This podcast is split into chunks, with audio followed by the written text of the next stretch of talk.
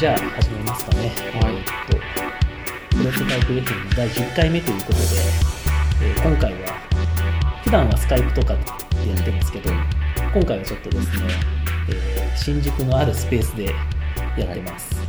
で、今回ゲストはですね、鈴木慎一郎さんに来ていただいてます。はい。えっ、と、スペースマーケットで、えー取締役 CTO をやっております。鈴木と申します。よろしくお願いします。お願いします。いきなり自己紹介していただいて ありがとうございました。すみません。は、はいい。大丈夫ですよ。はで今回まあそのスペースマーケットの CTO の、えースーさんということでい。はい。せっかくなんでこはいのポッドキャスト収録する場所もはい。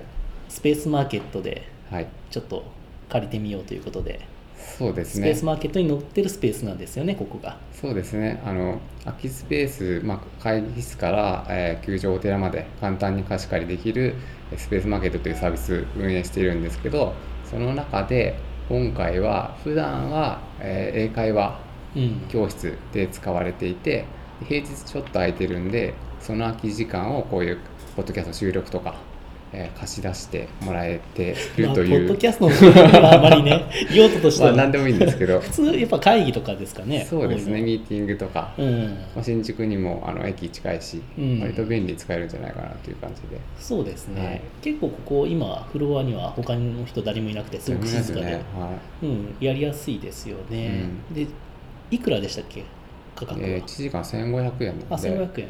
かなりリーズナブルねいいですよね、はうん。なんか普通の貸し会議室とかって普通あるじゃないですか、い、うん。そこの価格と比べるとどうなんですか、えーっとまあ、もっと安いとこもあるかもしれないですけど、うん。全然ここはあの設備も整ってるし、うん。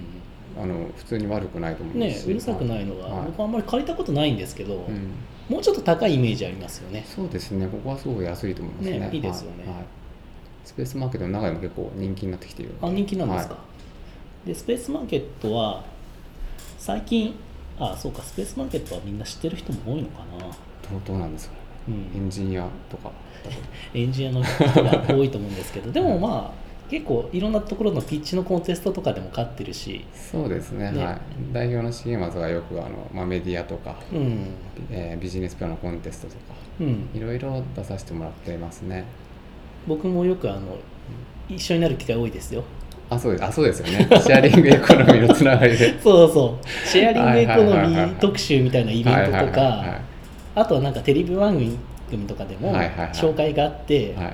大体スペースマーケットはい。タイムチケット あとなんか ANYTIMES とか、 akippa とか、大体そこら辺があまたかみたいな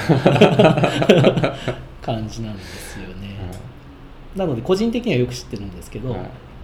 まあサービスとしてはさっき言ってもらった通りそういう普段はそういうレンタルスペースではないんだけどうん。空いてる時間を有効活用できるそうですね。っていうそのなんか物件持ってる人にはそういうメリットがあるしうん。借りる側にとってはなんかうん。ちょっと便利な場所ではい。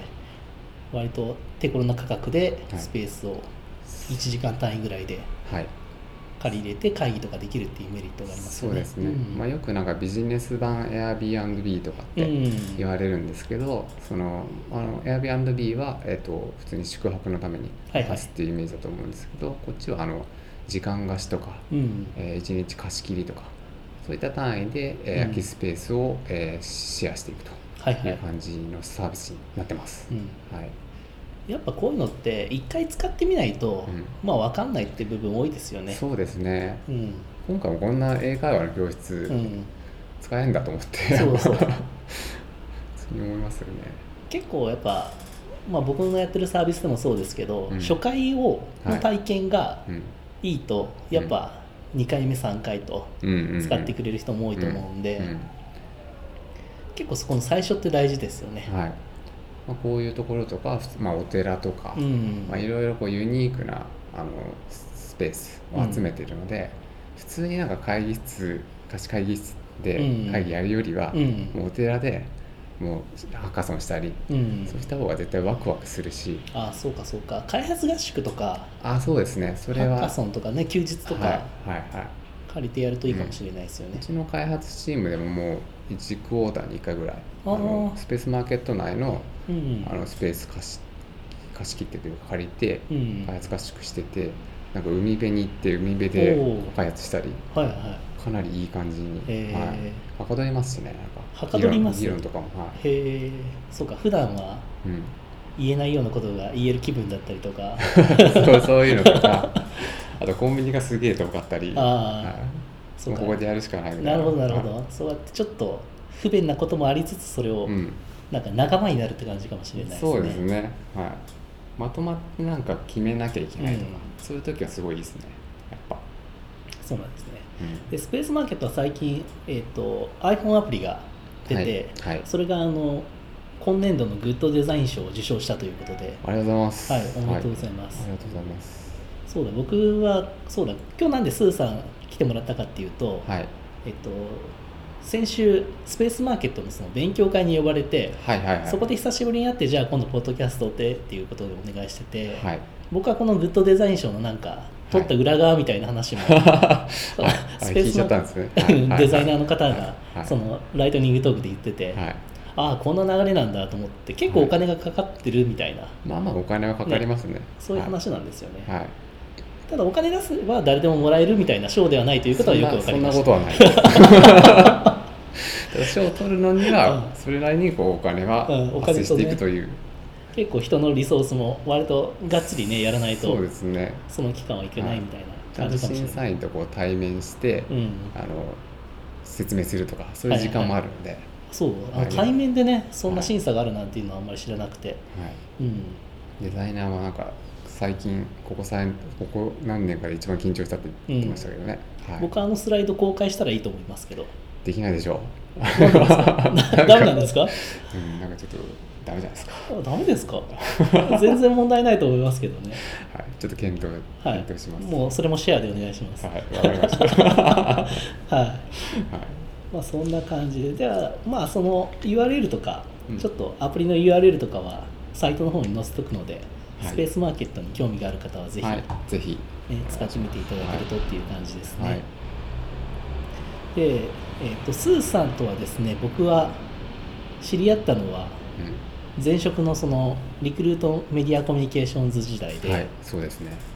何年ぐらいだったかな？ちょっと忘れちゃったんですけど。2010年とかじゃないですか？もっと前。2010かな。千。僕の方がちょっと早めに中途で入ってたんですよ1ね年早いですよね。一年ぐらいね。はいでその後に入ってきて、まあ、その辺から知り合いだったんですけどでもその後から、まあ、スーさんと僕は、スーさんの方が先に辞めたのかな、僕の先ですよね。そうですよね。はい、はい。でその後僕も辞めてみたいな感じで、うん。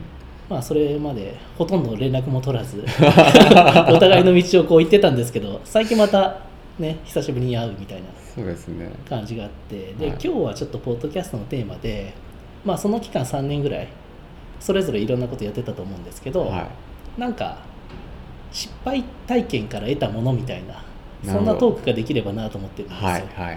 うん、なんか僕なんか先月しくじりサミットとかいうイベント出て、はいはい。なんかエンジニアの失敗体験話すみたいなうんうんイベントに出て、まあそれが結構面白かったんですよね。うん。はいはいはい。で人の失敗談とかっていうのも別にそれはうん。すごく意味のあるものだなと思ってて、はい。なかなか知られてないじゃないですか。そうですね。みんな成功体験は 話すけれども、うん。うん、失敗体験話すのもいいかなと思って。うん。なので、まあ、スーさんのその自己紹介がてら、はまあ、そのこんなとこ失敗したんですけどみたいなちょっと話をしてもらえればなと思うんですけど。いそうですね。うん。まあえっと僕のまあキャリア的なところっていうとあそうかそうか。あなんか SI まあ NTT の子会社みたいなあそうでしたっけ？SIR でしたっけ？SIR から始まってるんあですよね。そうなんだ。へえ。でそこでなんかもう金融系のシステムとかやってて。ああ僕と似てますね。僕銀行系でしたから、あそうですか、うん。まあまあいろいろ大変じゃないですか。それ何年ぐらいやりました？あ2年丸2年っあ2年ぐらい。て感じですね。あで社会人3年目で、はいはもうちょっとなんか人に見てもらえるサービスやりたいなと思って、はいはい。ヤフーに行っい。あヤてフーはでヤフースポーツとか、うん。まあ、オリンピックとかそういうのをやったり、うん。まあプラットフォーム作ったりして、あはいはいはい。で5年ぐらい経ちで、はい。2009年か。2010年でしたっけ？まあ、あとリクルートメディアコミュニケーションズに行って、うん。大作さんと出会うみたいな、みたいな。ヤフーはなんで辞めたんですか？ヤフーはですね、えっと結構や や役割がこうはい。決まってはいはい。いるじゃないですか、やっぱ大きな企業って。そうか。ヤフーがちょっとあの今みたいな体制じゃない時代だったかもしれないですね。まあそうですね、うん。多分一番閉塞感があったような時だったと思うので。うん。はい。まあ、そこでちょっともっといろんなことしたいなみたいな。るほどはい、で RMC に行ってうん、で、まあ、何をしてたかっていうか、まあ、1年ぐらいしかいなかったのであそうでしたか、あ。ーなんか多分フラフラアプリ作ったり、はいはいま、マッシュアップアワードアワードにはいはいはい。ちょこっとだけ関わったりはいはいはい。アンドロイドテレビでしたっけ？ああれアンドロイドテレビ知ってます？知らない。それあったんですよ。アンドロイドテレビ？アンドロイドテレビってもうソニーがはアンドロイド内蔵のテレビ。スマートテレビスマートテレビのすげえ初期の頃ですね。あそのそのテレビ向けになんかアプリ作ったり。ああーテレビ内ウィジェットみたいなやつ。あそうそうそう。すげえ実験的なことやってたんですけど、まうん。あ、そんな感じで、うん。えーまあ、サラリーマンやってましたと。はいはい。で確かあれですよね。あの大作さんとなんかこうスタートアップ界隈の、うん。うん、なんかビジなんだろうビジネスプランコンそう。テスト的なのに誘われてはい。で、まあ、やるようになって、でうん。まあ、自分でもやりたいなと思って、で、まあ、機会があって、はいはいはい。まあ、ちょっと投資を受けるみたいな話もあって、うん。えっと、起業しましたと。っていう。それ2000何年ぐらい？2011年ですね。でそのリクルートの方は辞めたんですよねやめましたね。はい。そう。でそこの経緯をもうちょっと詳しく話すと,、はい。えー、とその僕が最初スーさんを誘ったんですよね。そうですね。多分あれがオープンネットワークラボかなんかだったんですよ。そうですね。それかあのはいはいはい。サイバーエージェントのやつかどっちか、うんうんうん。でなんか一緒にやりますかみたいな話してて、はいでその時僕が家族向けの写真アプリみたいなのを考えてたんですよ、ね。はいはいはい。で全く何もないですよ。はい。あのペライチで資料作って、うんうんうん。まあ、確かに今考えると、ん。あれは通らんような ひど ひどいようなプランだったんですけど。まあでも結構面白かったですけどね。あそうですか、はい僕は結構面白かった確かに今あの当時は本当に何もピッチとか何話していいのかよく分かんなくて、うん、ノウハウがなかったですよねあの当時は。やっぱ。そう。やっぱなかったんですよ、今と全然違って、うん、だから資料の構成とかう、ん、どういう資料を用意したのかも分からないし、はい。とりあえずエンジニア的にこう機能とかを説明するんだけどあんまりプロトタイプ作るみたいな。あんまりピンときてないなみたいなのは感じてたんですけど、はいはい。まあ、確かに今考えればそれは分かるんですよね、うん。うん。あんまりこうターゲットとかうんうん説明してなかったような気もするし、でそれやってたら、うん。スーさんが自分でやりたいと言い出したんですよ。えーみたいなあそうですかみたいないやどっちもやる気だったんですけど。あそうなんですか、はいただなんか、うん。そういうのってできねえんだと思ってできないんだと思って、うんうんはい。まあじゃあスーさんはスーさんでやるんだなと思って、あじゃあまあそれはそれで僕は別にあ分かりましたみたいなうん。感じでこうスーさんと僕はまあ別々のはい。なんかプラン持ってお互い応募してたんですよね。はいはいはいそしたらスーさんだけ通ったんですよね。そうそうそう。これでは僕の大作さんについていったんですけど僕はね。そうそうだからこれがねなんていうかなすごく僕は一体ななの何をしてたんだろう。まあいいかみたいな、ううん。経験としては良かったんですけど、はい、であれで通ったのがあれですよねスポソンの。そうですね、スうん。あのスポーツを、まあ、アプリすごいアプリブームソーシャルアプリブームか。うん。みたいなものがあって。でそこのアスポーツをみんなで観戦しようっていうアプリで、うん。そのプランで通ったってことですよね。そのプランで通りましたね。サイバーのやつですよね。サイバーですね、うん。っていうのでまず通りましたと。うん。それでか、まあ、会社を作ることになってそうですね。出資受けてっていう。出資を受けてっていう感じですね、はい。それも本当なんかプロトタイプを作って、うん。でみんなでまあああいいねっていう感じで、はいはいはい。割とトントンと、まあ、起業まで至ったみたいな感じですね。うん、それでそのアプリがえっ、とアプリ出してその時もうメンバーいましたもんね、そうですね、まあ、前職の関係とかで、うん。まあ、結構全員、まあ、エンジニアとデザイナーか。エンジニア2人のデザイナー1人みたいな。うん。そういう構成でまず起業しましたね。最初、うんはい。自分の会社は。はい。スポソンででも今ってもうどうなってるんですか？今はうん。一応、えっとまあ細細々とというかお金を稼ぎながら、まあ、アプリは置いてあるんで。あそうなんですか？スポさんとまあ他にもアプリ出してたんですけど、うん。まああのユーザーさんがもうついてるアプリはうん。そのままにして、うん。で今もう運営してるみたいな感じですね。だから、はい。スーさんはスポソンの代表もまだ続けてるんですか？続けてます、続けてるんですか？うん、あ じゃあの一応2つやってるんですね 一応立場的には、はい。あそういうことなんですね。はい、スポソンはもうスーさん一人ですか今今一人ですね、うんはい。なるほどなるほど。それってなんかどうなんですか？最初それって今スポソンをやろうとしてうん。起業したわけじゃないですか、うんうんうん。で今それがそっちがメインじゃないわけですよね。そうですね、でスポソンを、まあ、その理由としては、うん。その続けていくうちにうん。やっぱなんか、まあ、エンジニア企業すると、うん。自分でまあ営業もしないし広報もしないといけないし、うん。かつ、まあ、作れちゃうから作っちゃうじゃないですか、うんうんそうするとなんかこうグロースが遅くなるというかそういう感覚があって。でやっぱ営業の人とやりたいなみたいな。うん。割とこのプロダクトは全然作れるし、うん。グローさせるなんか自信もあったんですけど、うん。その広報とかそっちはやっぱ僕弱いので、うん。なんか補完し合える人とやりたいなってなった時に、まあ、担当の、えー VC、うん。VC の担当の人の、えー旦那が、うん。まあ、起業するみたいな。はいはい。で、えーエンジニアとかうん。プロダクト作れる人探してるみたいはない。のがあって、まあ、引き合わされ引き合わされて出会ってじゃあスペースマーケットやりますかみたいなう流んれなんですよね。あそうなんですね、はい。そっか。だからそういう意味では、まあ、営業が必要というよりは、うんなん。か PR できる人というかもうビジネスに寄った人ビジネビジネス作る人みたいな。そうですね。まさにビ,、まあ、ビジネス開発というか、んんそういった人とやった方が多分自分的にもやりやすいしっていうのは思ったんですよね。でもスポーツのアプリって、うん、ビジネスはビジネスモデルなかったですよね。あれは、うん。えっとチケッティングとか、うん。結局なんか球団と組むとか、うん。結構ビジネススキルが要するあビジネスモデルだモデルったんですか？になりそうなな感じになってきたので、うん。そこはなんかちょっと厳しいなっていうか人がそういう人が必要だなっていう感じだったんですよね。そうか。だからそういう意味ではそのエンジニアが起業する上では、うん。そういうセールスが必要ないビジネス？うんうんでやるっていうのもあるかもしれないですね。そうですね、まあ本当にもう、うん、まあただ営業とかビビジネスのスキル、うん。まあ大作さんもやってるから多分分かると思うんですけど、はい。まあ、必ず必要にはなると思うんですけど、でも営業はどうなんだろうな。僕はあまりやってるってイメージはないんですけどね。あこうなんか売り込みみたいな。あいや絶対知ってるいや。し知らない間にしてるじゃないですか売り込みっていうプロモーションはしてるイメージあるんですよ。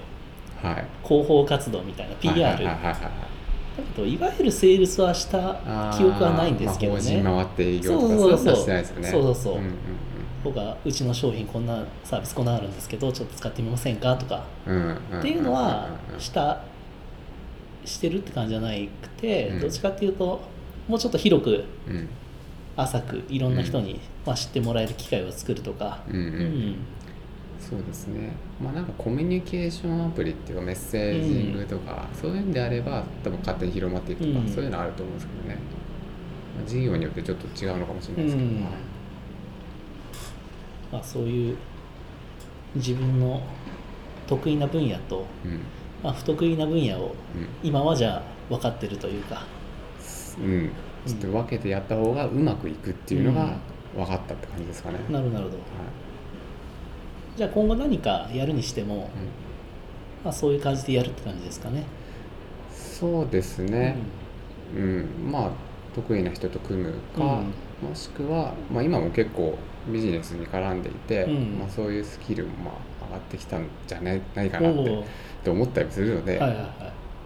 まあ、将来何をやるかっていうのはまたちょっとあります。けど、うん。はい、でもスーさんがねテレアポしてる姿も やでも結構テレアポ、ね、インターンとかうちの会社だと、まあ、今はあんままあんましてないですけど、うん前やってて、うんまあ、俺もやちょっとやってみようかなとかうん思ったりもしましたよ、うんはい、でもねなかなかねさ才能はありますからね。あれはあれで才能ありますからね、うん、あると思いますよ、はい。うん、やっぱり僕もよく電話かかってきますけど、はい。やっぱ切りたくなる人と切りたく まあちょっと話そうかなぐらいの人はうんやっぱりこう、最初の声のトーンとかね、うん。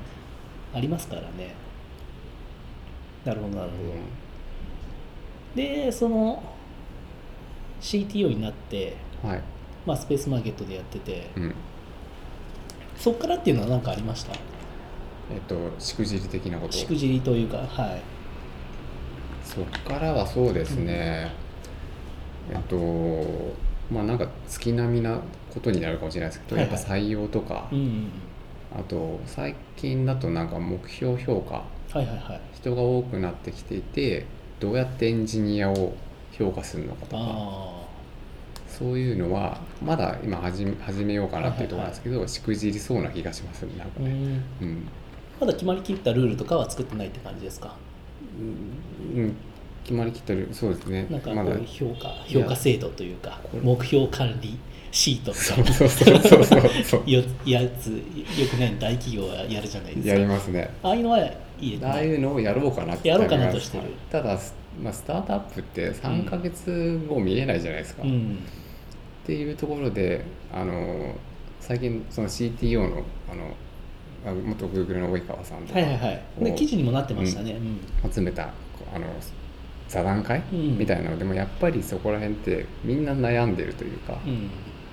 目標評価どうするとか、はいはいはい。採用がエンジニア来ないとか、うん。そういうのはやっぱみんなどこもしくじりながらやってんじゃないですかね。うん。は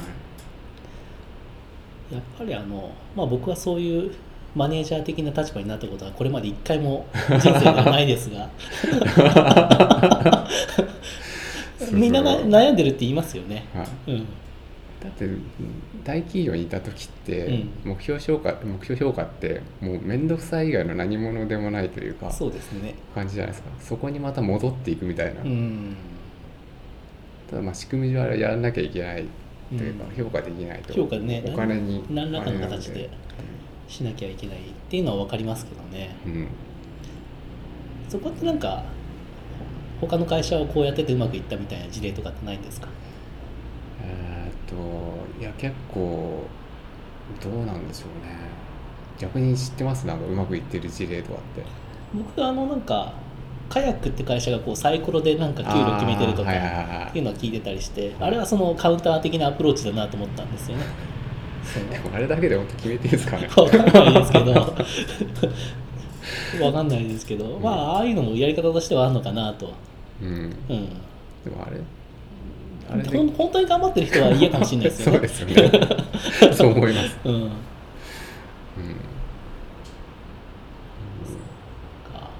大作さん。もなんかベンチャーいたじゃないですかあのああフィードパスフィードパスいましたよ、うん、その時はどうやってやってたりしたんですか？そういうのはあの確かに一回やろうとしてた雰囲気はかはい。記憶にはありあるんですけど、はい。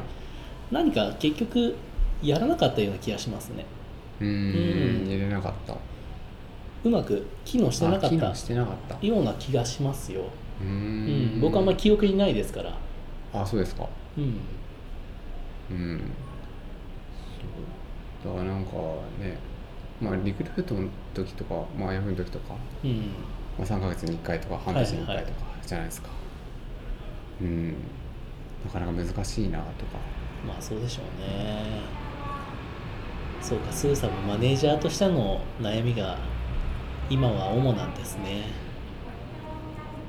あー。いや事業についてはうん。いっぱいありますよ、うんうんあ今その CTO やってますけど、はいはい。プロダクトマネージャー的なトーン兼任してるんで、うん。そういうことどうやってグロースさせるかとか、うん。まあいろいろそこについてはまあいろいろありますねやっぱね。そっちの悩みとその組織的な悩みだとどっちが大きいんですか？組織あの事業の悩みうんはあ楽しいというか、あなるほどなるほど、マネージャー的な悩みはうん、頭がはげる系ですよ、ああ確かにね、それは分かる気がするな。同じねフロアでうん。横にいる人たちのね、うん評価をしなきゃいけないっていうのはねうん。なかなか楽しい作業じゃないですよね。多分ね。楽しい作業ではないですね、うん。うん。まあ、ただ評価しないと自分が頑張ったかも分かっ、ね、分からせて分からせて理解してもらえないというかうん。そういうとこもあるんで難しいですよね。大作さんマネージャーやらないですか？人取らないですか、僕はあんまりそういうの向いてなさそうなんでまあだ、まあ、もし規模が大きくなったらはいなんかそういうのが得意な人がやっていただけたら一番いいのかなみたいな、うん。ん。僕はあんまりそこは分からない。分からない、分からない、うん、誰がねうん。どうやったかなんて、うん、その時のねその運不運が僕は結構あると思ってるんで、うん。まあ、努力じゃどうよどうしようもできなかったうん時期ですよね今回はみたいなのもあるうん。ような気もするんで、うん。うん。まあそれでも評価しなきゃいけないんでしょうけども、ね、ちゃんとした組織だったら。まあ、エンジニア企業っていうきエンジニア起業するっていうところだと、あまあ、話をちょっとあいいですよ。はい。はあ元に戻すと、い、はい。そのなんか株式うん。のことってうん。全然知らないじゃないですか、起業したてって、あ知らないですね。そこはなんかエンジニア起業するときは、うん。勉強した方がはいはいはいいいなとは思いますよねやっぱ、うん、やっぱ、まあ、VC から出資受けると大体ああいう最初のとこだと10%とかどのぐらいですか？20%ぐらい。うん、うんから30%ぐらい。まあ、30うんまあそこなんかそ30んな渡しちゃうとみたいなとこもあるし、っていうのがねよくありますけど、い。そこら辺はまあよく議論になりますよね。あとなんか共同創業者でうん。どんぐらいの割合でとか。あー聞きま、すね。でビジネスに強い人とこう組む組むと。うん、うん、なんかまるっとやられちゃうとか。そうなりがちな感じがするので、あれスーさんスポソンの時どうしたんですか？スポンサーの時は3人でやったので、あーまあ、最初の出資金の割合だけ、うん、だ僕は一番多く出してみたいな。あなるほど。その割合でちゃんとそうですね。決めたみたいな感じですね。うん。だから結構ね最近はなんか変な話も聞いててはいあのなんか起業したいっていううんすごい若い人がいて、うん。まあ熱意のある人で。はい。でなんか起業するんですけどみたいな感じで、うんうんうんうん。あじゃあ株式どのくらい持つんですかって言ったら「いやうんそれはゼロなんです」みたいな。ええー、で でしょ？でしょ？っていう人が結構いるんですよ。はいはいはい。はい。ですごい熱意があって、あこの人なんか、ちゃんとした人だなと思ってた、あでなんかお金を出すのはなんかアドバイザーじゃないですけど、もうなんかリタイアしたような人たちがいて、はい。その人たちの会社なんですみたいな、うん。うんでも私はそれでいいんですみたいなこと言ってて、うん。いやでもそれってあんまりなんかすごくリスキーすぎませんかみたいなうん。気はするしなんかやる意味あんまりないんじゃないですかっていううん。気はねするんですよね。そこはなんかもうちょっと勉勉強してというか、した方が絶対いいなと。うんうん。なんか騙されちゃうみたいな。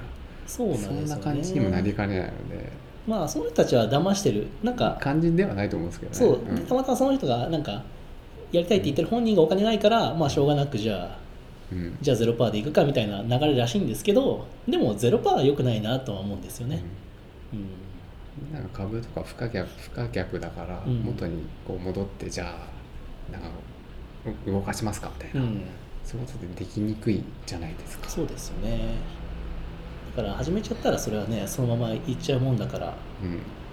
まあ、そこはちゃんとね、まあ、周りに相談できる人がいたらはい。相談した方が絶対いいし。した方がいいと思いますね、うん。はい。大作さんとか。そうですね。僕もあんまり詳しくはないですけど。一応ね、はい。このぐらいはうん。話はしますけどね。特にまあエンジニアの人そこら辺あまり興味ない人も多いから。うん。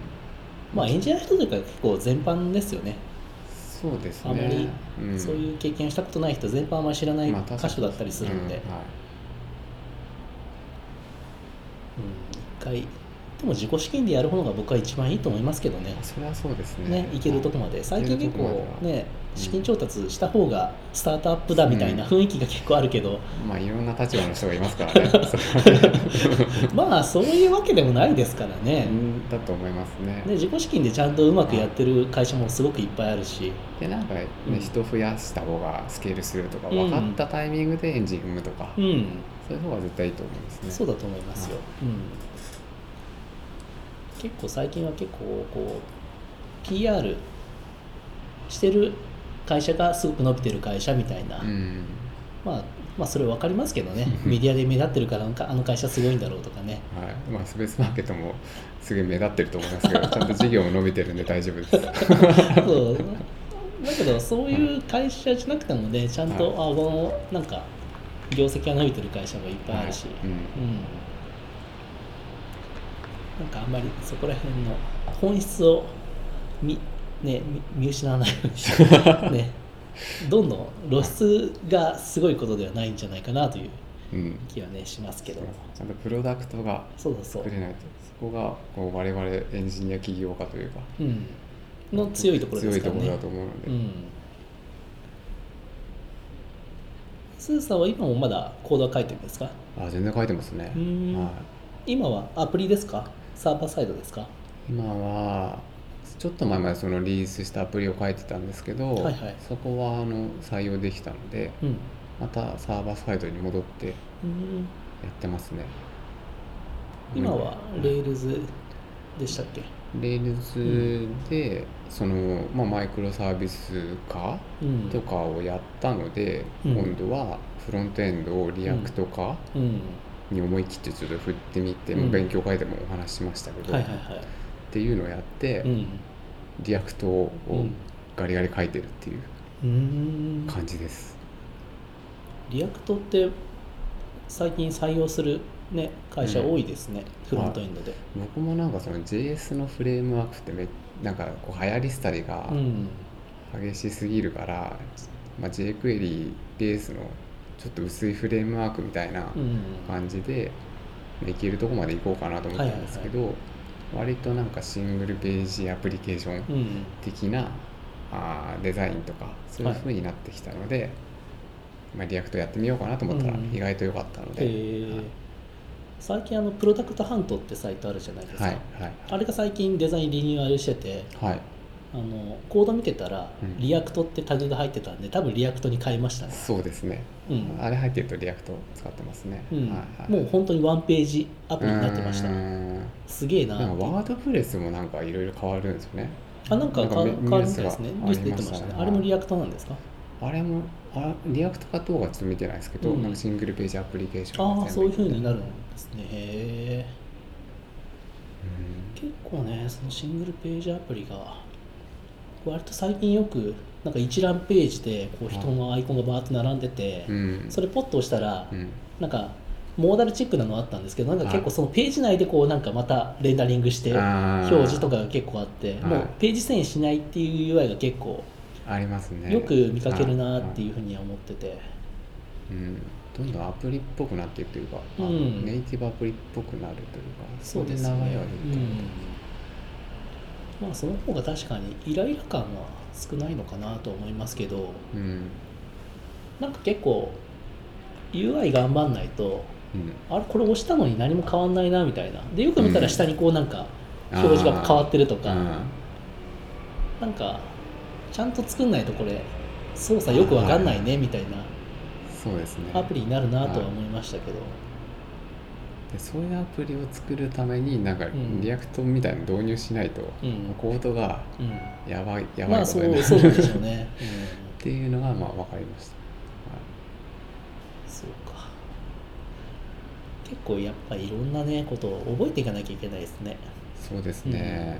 うん、最近はちょっとその React をはい、勉強してるって感じですか、そうです。うん、楽しいですか？あ楽しい楽し,、あ楽しいですね。割と、評価に疲れたら React に逃げる。うん、そういうとこもありますね。確かにそっちやってる方が楽しいかもしれないな。うん。いやそりゃそうですよ。エンジニアはまあコード書いてる方がまあうん。楽しいじゃないですかやっぱ。プロダクト作ってるというか。うん。そうなんですね。なるほど、まあ、今回こうちょっと失敗体験というか、はい。まあ、そういうのを流れで話していったんですけど、はい。どう思います？そのはい。失敗すること全般においては。そのプロダクトでもそうだしはい。そういう起業してもそうだしその組織作りにしてもそうだし。全般においてはですか、うん、失敗すること自体はってことですよね。うん、結構スタートアップ系の人だとねは失敗したら当たり前なんだからうん。どんどんやることの実行していくことの方が重要ですと。はい。うねそういう考え方があるじゃないですか、はうん。い変な話そのサラリーマン時代というか、うん。ヤフーとかリクルートとかで働いてた時って、はい。あんま失敗してないんですよ僕。変な話。おーなるほど。割となんか順調に来てたみたいうん。なとこがあって、はいはいで起業してから、うん。すげえ失敗し始めたなみたいな感じなんですよね。でもやっぱそっちの方が面白いですよね。うまくいかないことをうまくいかせるうん。というか、そういう体験の方がはいはい。やりがい、やりがいなんですかね、うん。どうなんですかね。というのは感じますね、うん、だからやっぱこう会社員時代と比べるとどっちかっていうとこう自分でうん会社としてやることを決めていくというかうん。だからそれが外れた時はよりこう失敗に感じるっていう。こう上でこれ誰かやってくださいみたいな感じのタスクだとそれまあちょっと、うん。まあ、失敗というかうまくいかなかったとしてもそれはなんか自分の失敗とはうん。あまりこう感じられないっていうのはあるかもしれないですね。ますね、うん。まあ結構結構大きいところだとそのエンジニアとディレクターがいてみたいな、で企画が滑ると、まあ、ディレクターがみたいな そういうのじゃないです。か、うんそうそう俺は悪くないよみたいな。そうそう。だから言ったじゃんみたいな。そう。そういう感じじゃないですか。そうそう。それはわかりますよ。やっぱ自分でケツ持たなくな、あうん。持たなきゃいけなくなってくると、うん。まあ失敗も多いですけど、うん。まあ、リターンも多いというか、うん。そういう感じはありますよね。ですしやっぱこう失敗したくなくなるからよりこう事前準備というか、うん。うん、ちゃんとやろうとするし、うん。うんあとはその失敗に対してこうなんだこう体勢がつくというかうん。慣れてくるというか、はい、うん、多少ねなんかディスられたぐらいじゃ 落ち込まなくなるというか。大沢さんディスられるんですか？僕結構ディスられますよ、う んそうなんですか。うん、いろいろ来ますよ。なんかへ変なメッセージとかは。まあでもね。まあ、テレビとか出るとねあるんですかね、うん。そういうのそれがね、まあ、匿名だから全然いいですけどね。ああツイッターとかそういうのツイッターみたいなあとうんなん。かメールでとか。へでもフェイスブックで、え、うん。あれこれ自分のこと言われてんのかなっていうのはちょっとやっぱショックでしますけどね。まあ気に,、ね。気にしないようにはしますけど、うん。うん。うん。まあ、心は強くなりますねやっぱね。そうそうそう。言われてるうちが花ですからね。確かに。そうなんです確かにそうですね、言われなくなったらもう本当それこそね、うん、終わっちゃうというか、まあ名前が出てるってことですからね、そうなんですよね、うん。じゃあそんな感じで。はい。こんな流れで大丈夫ですか？大丈夫。はい。これもねこれも含めて、まあこれも失敗かもしれない。心配 けどまあ一応ねやったということが重要です。そうですね。はい、じゃあ前半は、はい、どうもありがとうございました。ありがとうございました